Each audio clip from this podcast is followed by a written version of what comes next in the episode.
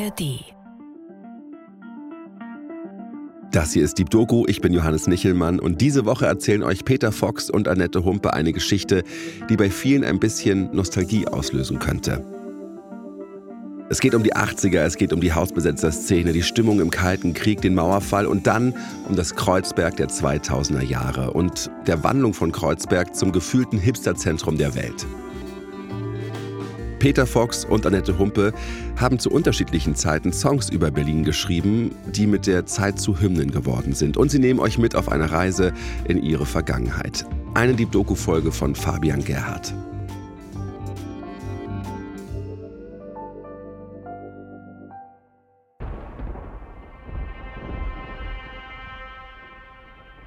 Berlin hat ja auch sehr schöne Ecken, aber im Großen und Ganzen, wenn man es mit anderen Städten vergleicht, wenn du es jetzt mit Bordeaux vergleichst oder was weiß ich, ja, dann ist Berlin ja schon echt hässlich. Also, Aber nur weil es so zerstört worden ist. das ist ja auch kein Vorwurf an Berlin, sondern aber es ist ja ein Fakt.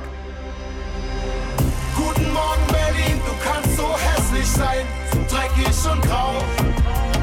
Du kannst so schön schrecklich sein, deine Nächte fressen mich auf. Wird für mich wohl das Beste sein, ich geh nach Hause und schlaf mich aus. Und während ich durch die Straßen laufe, wird langsam schwarz zu blau. Komisch, ich dachte immer, da ist drin, ich liebe dich. Berlin, ich liebe dich. Nee, Das habe ich Nee. immer mitgehört. Ja? ja. na, ist ja auch so ähnlich, dass ich dich zum Atmen brauche. Naja, obwohl, es ist nicht unbedingt Liebe, es ist einfach Notwendigkeit. Ne?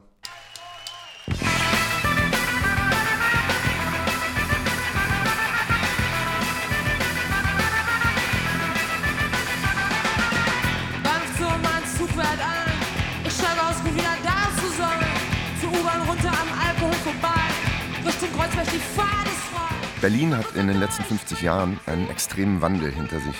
Frontstadt, Studentenbewegung, Hausbesetzerzeit in den 80ern, dann Mauerfall, Verödung in den 90ern, kurz vor der Pleite Anfang des neuen Jahrtausends und schließlich das Comeback zum internationalen Hipsterzentrum. Ich fühl mich gut, ich stehe auf Berlin.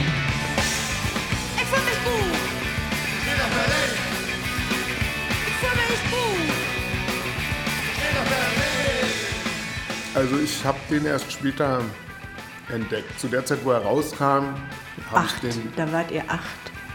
Wie, wann kam der raus? 18.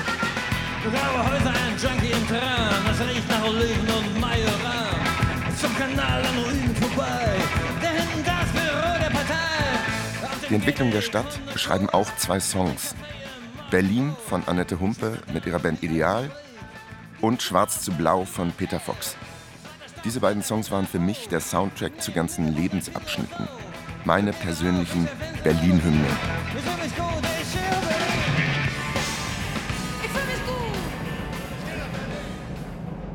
Ich sitze mit den beiden in meiner Wohnung in Kreuzberg. Wir sprechen über das West-Berlin der 80er Jahre. Das war der Ort. Ich, also das fand ich besser als New York. Also ich, ich wollte hier hin. Annette Humpe ist 1950 in Hagen geboren und in Herdecke, einer Kleinstadt in Westfalen, aufgewachsen. Sie ist die erfolgreichste deutsche Musikproduzentin der letzten Jahrzehnte. Rio Reiser, Die Prinzen und Udo Lindenberg sind nur drei Namen auf der langen Liste ihrer Produktionen. Angefangen hat sie als Sängerin und Keyboarderin der Band Ideal in Berlin.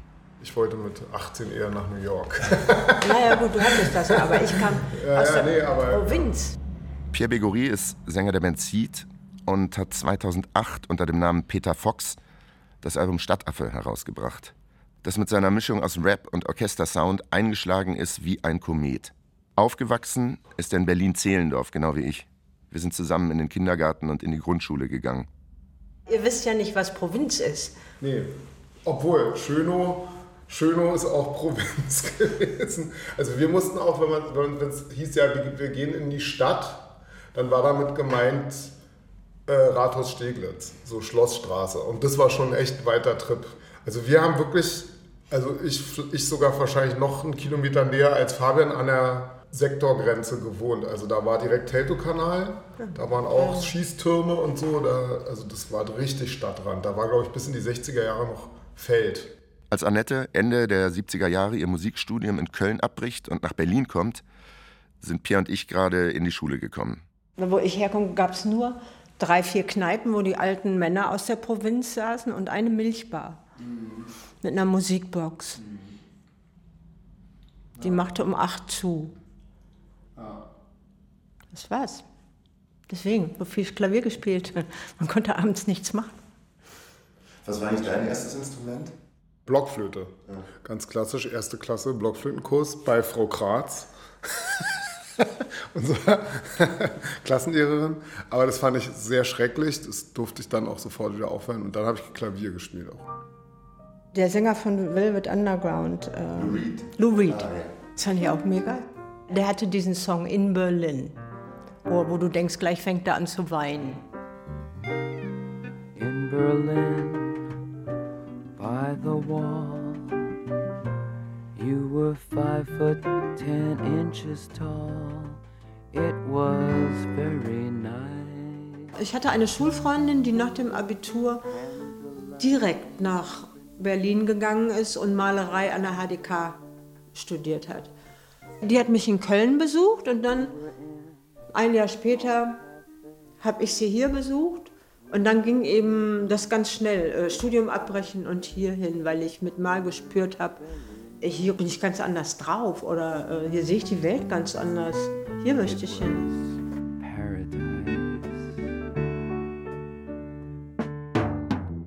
Die wohnte damals äh, im Release.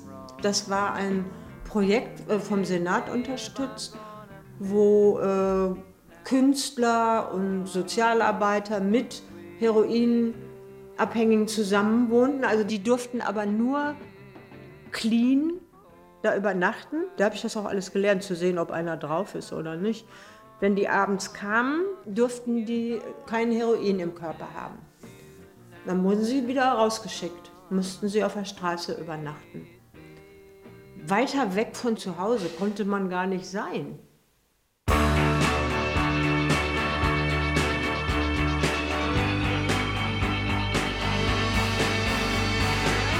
Am Kurfürstendamm, meine Damen und Herren, läuft zurzeit mit großem Erfolg ein Film aus der Drogenszene.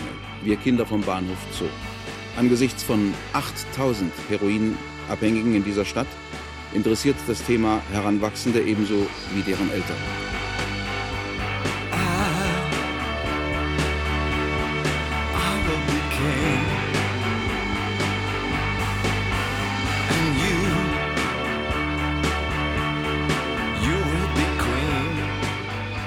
Dieser Zeit erscheint auch die Reportage Wir Kinder vom Bahnhof Zoo, die mit ihrer Schilderung des Drogenmilieus in West-Berlin eine ganze Generation prägt. Aus der Reportage über Christiane F. wird ein Buch und aus dem Buch ein Film, in dem David Bowie seinen Song Heroes live performt.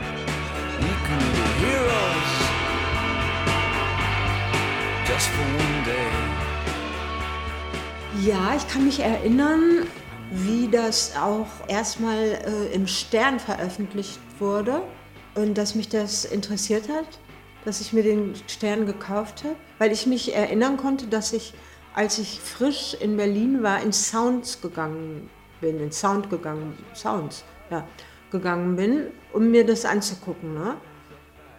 Und da äh, wurde auch offen sich ein Schuss gesetzt. Und das war für mich natürlich alles äh, breathtaking. Mir fiel permanent die Kinnlade runter. Das Sound war die berühmt-berüchtigte Disco nahe der Kurfürstenstraße, in die auch Christiane F. gegangen ist. Ich habe nur das Buch gelesen. Ich glaube, das war meinen Eltern auch wichtig, dass Das wir war so wissen, was wichtig. so, wie das so ist, wenn man die falschen Substanzen zu sich nimmt. Ähm, und ja klar, es war halt wirklich wie so ein Horror, wie so ein Horrorfilm. Damals war ja auch um das Sound herum, die Potsdamer war der Babystrich, das weiß ich alles noch. Das habe ich gesehen. Und da wurden natürlich die schlimmsten Befürchtungen von Eltern wahr. Wenn du äh, jemals Heroin, dann landest du auch auf dem Strich und das war ja sichtbar. Aber ich war schon wirklich ziemlich gefestigt mit 24, 25. Das wäre nicht mein Thema gewesen. Ich hatte ja auch was vor. Ich hatte einen Plan.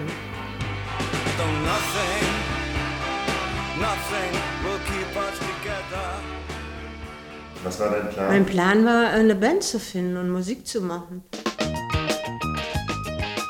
In Berlin spielt Annette Humpe in verschiedenen Bands, ohne dabei viel zu verdienen und finanziert sich ihr Leben mit Kellnern und Klavierunterricht. Ideal im TV lässt mich völlig kalt. Und die ganze Szene hängt mir aus dem Hals. Da bleib ich kühl. Kein Gefühl. Grelle vom 1979 gründet sich Ideal. Annette singt, spielt Keyboard und schreibt die Songs. Die erste Single Blaue Augen wird ein Erfolg und im nächsten Jahr erscheint das Debütalbum.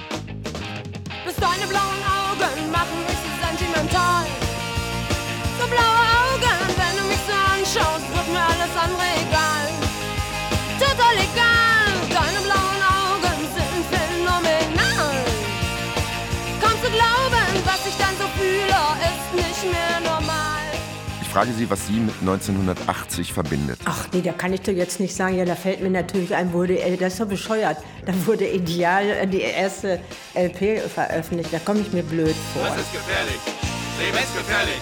Zu viel Gefühl.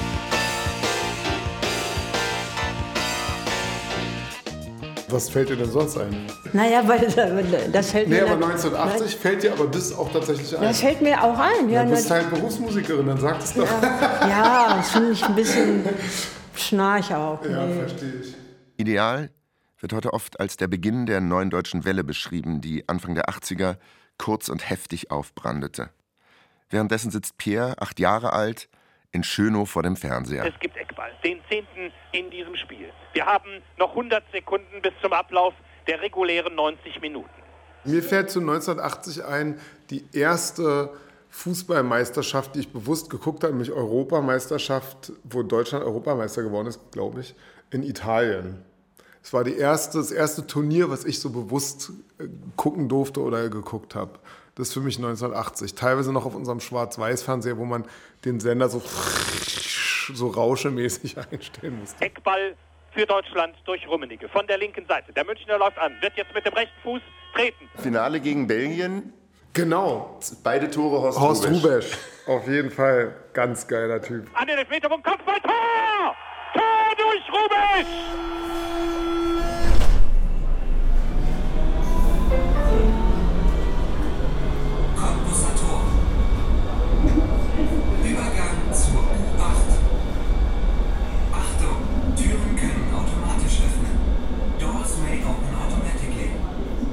An einem anderen Tag laufe ich mit Annette durch die Oranienstraße in Kreuzberg. Auf der Suche nach ihrer alten Wohnung, einer riesigen Wohngemeinschaft, zweiter Stock, vierter Hinterhof, wie es in ihrem Song heißt. Nee, das, dieses sieht so aus wie hier, aber dann nochmal und nochmal. Mhm. Also das ist es nicht, aber sieht so ähnlich aus. Also Genau. so, so war das auch. Erkennst du das denn vom, äh, Nein, vom nicht... Vibe her noch wieder hier? Also f- Ja, findest die, du, die das hat noch Gebäude was? sind die gleichen, aber zum Beispiel gab es nicht so viele Cafés. Hier ist ja ein Café neben dem anderen. Das war nicht der Fall. Mhm. Es gab wahnsinnig viele Trödelläden hier noch überall. Und es war alles ähm, grauer und zerfallener, nicht so bunt. Und außer SO36, das war immer schön bunt. Das SO36 ist noch da. Die legendäre Konzerthalle auf der Oranienstraße gibt es seit 1978. Ich, war 24 und kam dann vom Studium aus Köln. Und ich habe eine unendliche Freiheit gespürt. Es ist ein schöner Spätsommertag. Wir laufen durch die Oranienstraße, die an diesem Nachmittag fast verschlafen wirkt. Überhaupt nicht den Blick auch aus, wo ich herkomme, aus der Provinz, wie ich angezogen bin. Es wurde dauernd genörgelt und äh, die Sachen sind aber nicht gewaschen oder zu kurz, zu lang, haben Löcher, haben dieses, haben jenes. Immer wurde irgendwas genörgelt. Und in Berlin hatte ich das Gefühl, ich, ich kann auch im Schlafanzug oder Nachthemd zu Wolle hieß es damals, das Edeka, gehen. Es interessiert niemanden. Nach dem Spaziergang sitzen wir in einem Café in Kreuzberg. Alles war übersichtlich in West-Berlin. Das war doch das Geniale. Das war so groß wie eine, das war eine, wie eine Kleinstadt und mit, mit kleinen Dörfern wie Wilmersdorf, Schöneberg und so weiter. Es war alles überschaubar. Und drumherum immer schön die Mauer. Ich frage Annette nach der Entstehung ihres Songs Berlin. Sie erzählt, dass der Songtext einfach eine Beschreibung ihres damaligen Lebens war. Bahnhof Zoo, mein Zug fährt ein. Ich steig aus, um wieder da zu sein. Zur U-Bahn runter am Alkohol vorbei. Richtung Kreuzberg, die Fahrt ist frei. Bahnhof Zoo, mein Zug fährt ein. Das kam richtig, als ich aus Hagen zurückkam. Und ich weiß, wie der Zug einläuft und ich durchgeatmet habe und dachte, boah, Bahnhof Zoo, da ist er. Und mein Zug fährt jetzt ein. Und mich, wie ich mich gefreut habe. Wie mein Leben wieder losging. Mein Leben, ne? nicht das äh, meiner Eltern oder der Menschen, wo ich früher war. graue Häuser, ein Junkie im Tran. Es riecht nach Oliven und Majoran. Es riecht nach Oliven und Majoran. Ich wollte nicht äh, Marihuana singen. Majoran klingt viel schöner. Aber natürlich ist Majoran ein Synonym für Marihuana. Ich steh auf Berlin. Ich fühl mich gut. Wir stehen auf Berlin. Ich fühl mich gut. Anfang der 80er war auch die Zeit der HausbesetzerInnen und die bekamen 1981 einen kleinen, aber mächtigen Feind. Berlins Law and Order Innensenator Heinrich Lummer von der CDU. Gegen 14 Uhr trifft Innensenator Heinrich Lummer in dem geräumten Haus ein. Er stellt sich der Presse. Frage, warum diese massive Räumungsaktion? Nun, äh, man sagt hier gelegentlich, äh, wenn schon, denn schon, in einem Aufwasch ist das am besten erledigt. Und wir haben mit Ideal so Konzerte gespielt, wo das Geld an die Hausbesetzer ging. Aber ich selber habe kein Haus besetzt. Da hätte ich auch keine Nerven für Hm. gehabt. Also mit einem Klavier. Ich wollte ja immer ein Klavier auch haben. Und wenn das geräumt wurde oder musstest du abhauen ganz schnell, kannst du mit so einem Klavier nicht rennen. Und auch nicht mit dem E-Piano. Ja.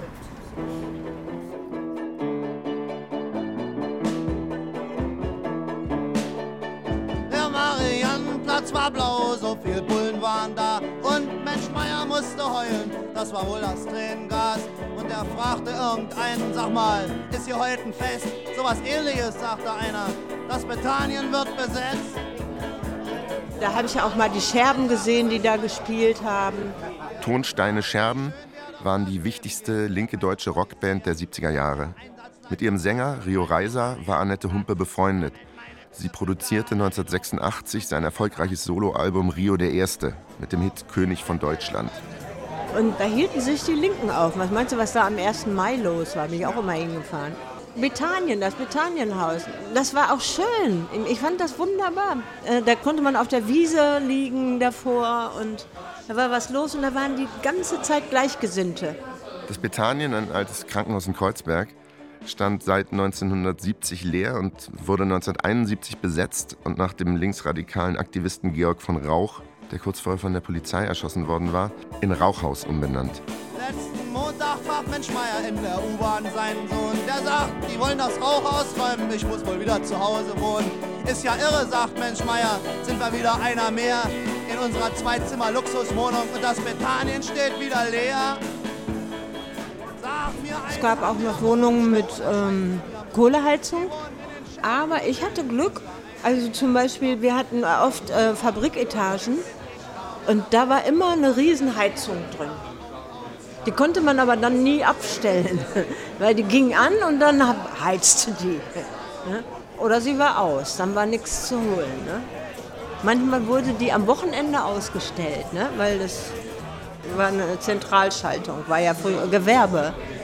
Das heißt, man fror im Winter, Samstag, Sonntag, war bitterkalt, muss, war aber auch okay. Zwei Pullover an, Mütze auf, Schal und dann ins Bett legen. unser Haus. Schmeiß doch endlich mit und Pest und Bosch aus Kreuzberg raus. Sag mal, Fabian, können wir ganz kurz mal ein Ja, Fenster auf jeden aufmachen? Fall, klar. Damit wir hier nicht umfallen Ja, gleich. Zurück in meiner Wohnung in Kreuzberg. Ich bin ja in Steglitz äh, zur Schule gegangen, also erst am Neulendorfplatz, französisches Gymnasium, was auch schon, also da bin ich eine und eine Viertelstunde jeden Tag hin und wieder zurückgefahren, also von Schönow bis zum französischen Gymnasium am, am, am Neulendorfplatz. Und das war auch so diese Hausbesetzerzeit, so Anfang 80er, weiß ich auch noch, da ist direkt um die Ecke von der Schule dieser eine Typ mal überfahren worden. In der Potsdamer Straße wurde ein Demonstrant von einem BVG-Bus erfasst und mehrere Meter mitgeschleift. Einhellig wurde von zivilen Augenzeugen bestätigt, dass der Unfall passiert sei, weil die Demonstranten von der Polizei in den fließenden Verkehr hineingetrieben worden seien. Ja, also ich beobachtete, dass Polizeibeamte, die in einer geschlossenen Reihe die Demonstranten vor sich hertrieben. In der Mitte der Kreuzung stießen die, Rest, die Demonstranten rechts und links auf die, auf die Bürgersteig als hin und her. Einer hat es nicht mehr geschafft, er wurde voll von einem BVG-Bus erfasst und mitgeschleift bis hier vorne hin. Kann ich mich sogar dran erinnern. Ja. Also an die, an die Headlines. Das und war so da war ich schon da. Hauptstraße, ja. Potsdamer Mhm. Straße, da war auch irgendwie relativ wilde Gegend, neben dem Babystrich und so, da Kurfürstenstraße. Insofern, äh, das waren, war ich schon so ein bisschen an die Großstadt gewöhnt, bevor ich dann in dem Alter war, so wegzugehen und so. Aber ich fand Kreuzberg auch immer eher wie so ein also Abenteuerspielplatz. Meine ersten Erinnerungen sind so 1. Mai, also zum Maifest nach Kreuzberg, so mit 15, 16, mit so Leuten und dann so diese ganzen Freaks, die halt mit Hunden auf dem Boden sitzen und irgendwie Bier trinken und äh, also so, das sind ja jetzt nicht Heroinabhängige, aber so dieses auf der Straße leben und auch so ein bisschen punkige und auch irgendwie Wagenburg am Mariannenplatz. Komm, wir lassen uns erschießen.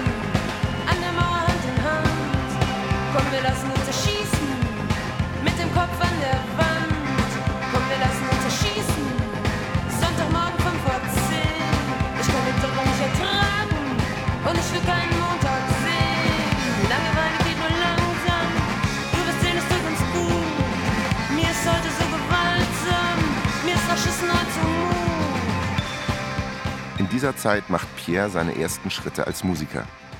Es war erstmal mit meinem Kumpel Erik, der konnte Gitarre spielen, ich Klavier und dann haben wir noch ein bisschen auf dem Schlagzeug rumgedengelt und haben in den Musikräumen von der Schule meines Vaters, der war ja Lehrer, äh, der hat netterweise uns dann in so Musikräume nachmittags gelassen, wenn wir schulfrei hatten, also wenn unsere Schule vorbei war und bei ihm auch. Dann ähm, haben wir da in so einem Musikraum, also völlig unsexy, in so einem also wir konnten eigentlich nichts. Also muss ich echt sagen, ich konnte ein bisschen Schubert auf dem Klavier und also ich konnte ganz gut Klavier spielen, aber so klassisch, ne? Und auch ein paar Jazz-Akkorde vielleicht. Aber so, ich konnte halt, also niemand konnte singen. Es war wirklich, Deutschland war ein sängerfreies Land, würde ich fast sagen. Hier wurde einfach nicht gesungen. Dann kommt 1989 und die Mauer fällt. Schule vorbei, Schule aus und in die erste WG gezogen. Ich war dann nicht in Berlin, als die Wende kam. Ich war in London und danach in Hamburg. Alles nur aus der Ferne mit. Wann bist du denn wieder nach Berlin gezogen? Ich bin 2002 wieder zurückgekommen und äh, so 87 abgehauen. So wie, wie, im, wie in einer Beziehung, die einem mal aus, irgendwie aus dem Hals hängt oder die man, wo man mal weg muss.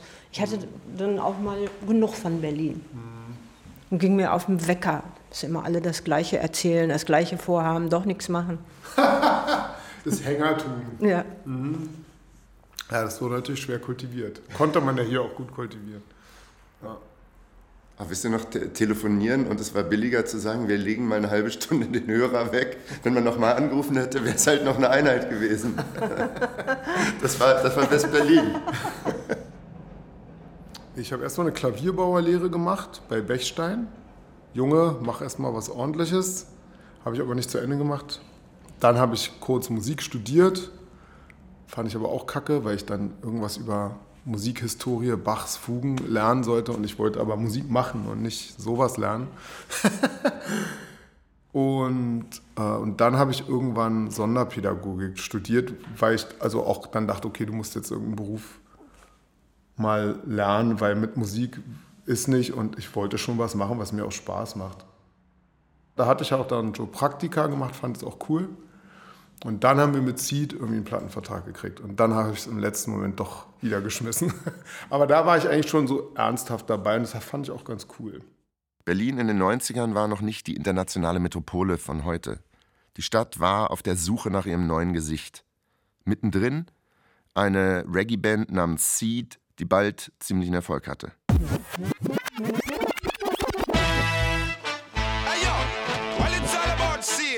Der erste Hit von Seed war auch ein Berlin-Song, Dickes B.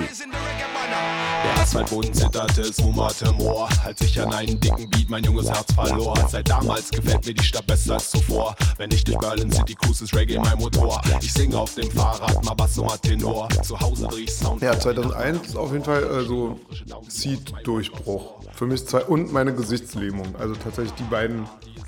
Einerseits irgendwie so das erste Mal Geld verdient als Musiker und andererseits dann gleich in Anführungsstrichen auf die Fresse gekriegt und irgendwie äh, mein halbes Gesicht verloren gefühlt erstmal.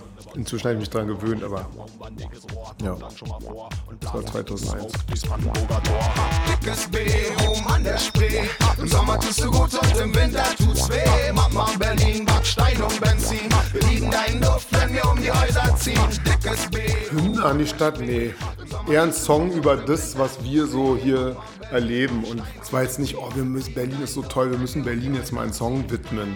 So war es nicht gemeint. Es war eher so, ey, womit können wir flexen? Na, mit Berlin, ist die größte Stadt in Deutschland. Finde ich aber auch schön, dass du, du willst ja auf schwarz zu blau hinaus und nicht auf dickes B, weil dickes B finde ich auch echt ein eher sehr mittelmäßiges.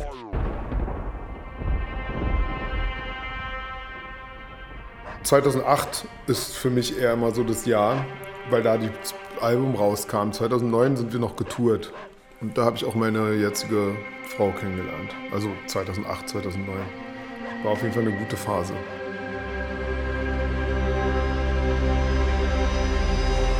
Komm aus dem Club, war schön gewesen. Stinke nach Suff, bin kaputt, ist ein schönes Leben.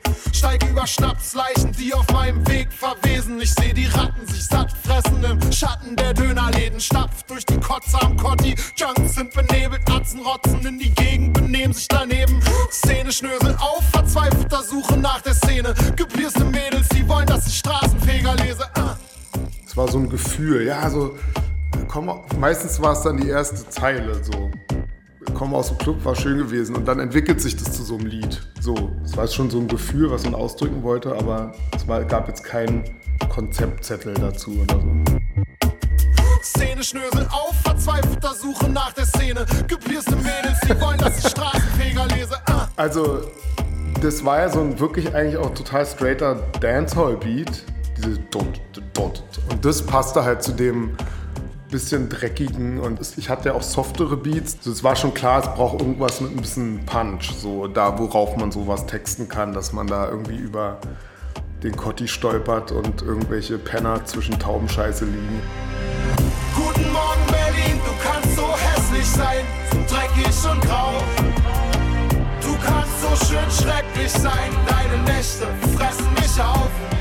Das ist natürlich ein Gefühl, was man abruft, weil man es kennt, wenn man morgens im Morgengrauen irgendwo raustorkelt und irgendwie sich auch geil fühlt noch, aber auch so ein bisschen kacke und, und wenn man dann noch eine Schlägerei erlebt oder so, dann ist es natürlich auch kurz mal richtig kacke. Aber eigentlich ist es ja ein ganz schönes Gefühl. Also vielleicht kommt immer auf das Alter an, aber so in dem Alter fand ich das noch ganz cool, morgens um fünf irgendwie angeschossen irgendwie nach Hause zu laufen. Ja. Müde Gestalten im Neonlicht, mit tiefen Falten im Gesicht. Die Frühschicht schweigt, jeder bleibt für sich. Frust kommt auf, denn der Bus kommt nicht. Aber er endet ja auch mit irgendwie, dass man es schon auch ganz geil findet. so, so ist ja das ganze Leben, oder? Also ich finde, es ist nichts Besonderes. Also ist, so ist ja das Leben. Es ist ja immer ein Tanz auf dem Vulkan. Wir werden alle sterben, das wissen wir. Also es ist unser ganzes Leben letztendlich so, hm, na lass noch ein bisschen feiern, bevor es vorbei ist. Also nicht nur weltgeschichtlich, politisch gesehen, sondern das ist ja das Gefühl, was mit dem Leben die ganze Zeit mitschwingt. Also bei mir auf jeden Fall. So, ja. Ein Hooligan liegt nach Frau in den Armen und flennt. So hart, wie du denkst. Und als ich das gehört habe, habe ich gedacht, wow, echt ein geiler Berlin-Song. Erinnert mich ein bisschen an Ich stehe auf Berlin. Und dann kann ich mich noch erinnern, dass ich äh, auch ein ganz kleines bisschen neidisch war, weil ihm was sehr Seltenes geglückt ist. Es ist mega erfolgreich gewesen und das Feuilleton hat sich drauf gestürzt und hat es geliebt. Und das war bei Ideal auch so. Das ist der Traum schlechthin. Ne? Meist, meistens muss man sich vom Schicksal entscheiden, bin ich erfolgreich, hasst mich das Feuilleton. Aber beides haben, ja, das ist ein Sechser im Lotto. Und ich weiß, ob ich will oder nicht, dass ich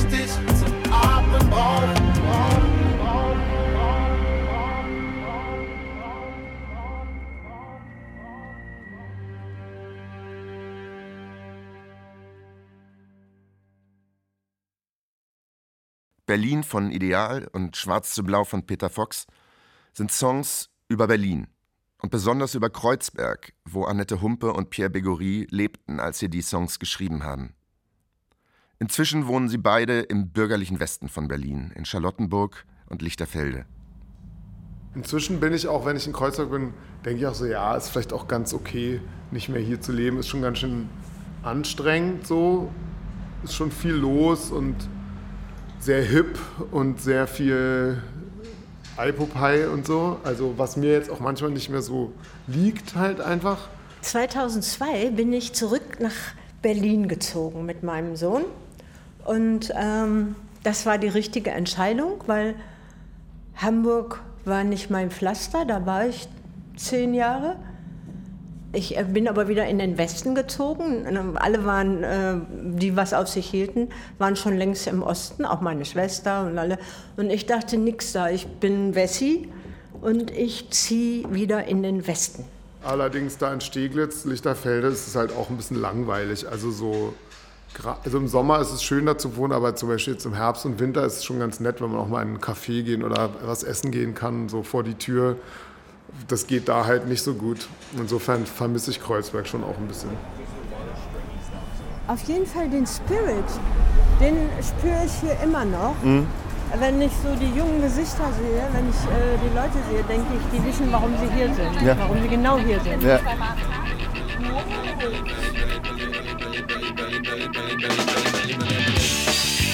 Ich fühle mich gut.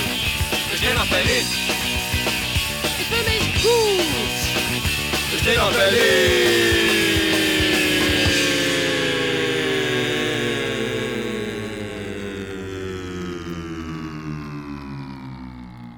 Diese Geschichte hat euch Fabian Gerhard erzählt. Er hat auch Regie geführt und die Redaktion hatte Kim Neubauer. Wenn euch diese Geschichte gefallen hat, dann lasst uns gerne eine 5-Sterne-Bewertung bei Spotify da oder schreibt einen Kommentar. Das wird uns sehr, sehr freuen. Unsere nächste Deep Doku-Folge über Monika und Dieter, die sich erst mit über 50 kennengelernt haben und sich sehr, sehr lieben, hört ihr in der nächsten Woche bei uns. Monika ist dement und verschweigt es ihrem Partner erstmal. Wie sich das auf die Beziehung ausgewirkt hat und ob sie heute immer noch zusammen verliebt zum Chor gehen, das hört ihr nächsten Mittwoch. Ihr findet die Folge dann in der ARD Audiothek und natürlich überall, wo es Podcasts gibt.